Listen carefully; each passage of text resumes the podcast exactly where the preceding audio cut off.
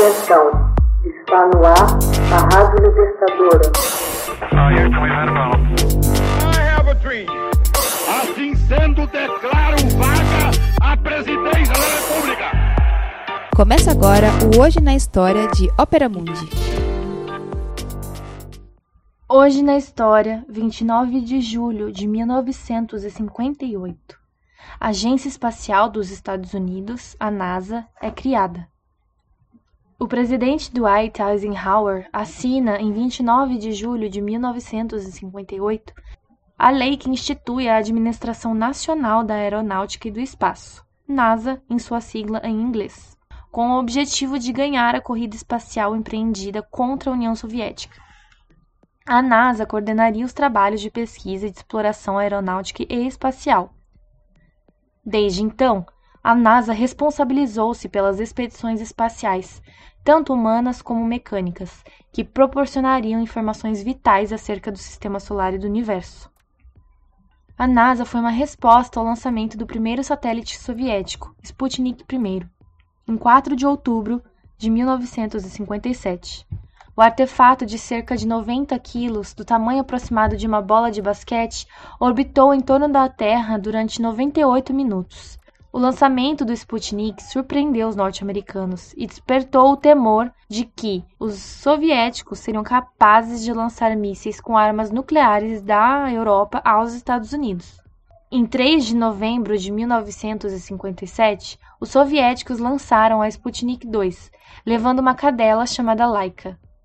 Em dezembro, os Estados Unidos tentaram lançar seu próprio satélite, denominado Vanguard, que explodiu logo após a decolagem. Washington orgulhava-se de estar bem à frente na tecnologia científica e armamentista, porém constrangido, tratou de imediatamente preparar uma resposta, marcando desse modo o início do que se convencionou chamar de corrida espacial. Em 31 de janeiro de 1958, as coisas saíram melhor com o Explorer 1, o primeiro satélite norte-americano a girar em órbita terrestre.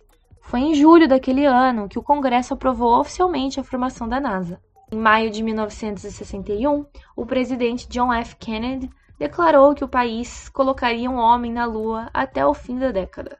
Em 20 de julho de 1969, a missão da nave Apollo 11 alcançou a meta e fez história quando o astronauta Neil Armstrong tornou-se a primeira pessoa a colocar os pés no solo lunar, dizendo: Este é apenas um pequeno passo para o homem mas um gigantesco salto para a humanidade.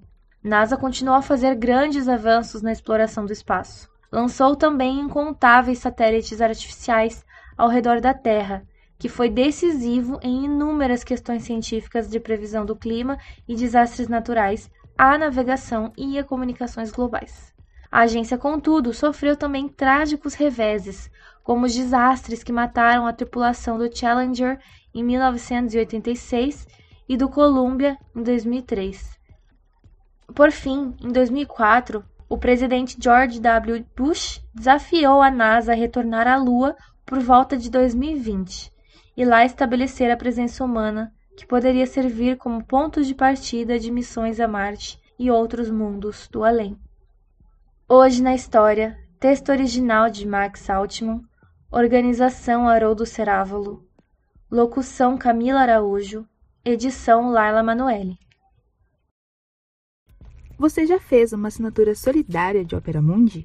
Com 70 centavos por dia, você ajuda a imprensa independente e combativa. Acesse www.operamundi.com.br/apoio.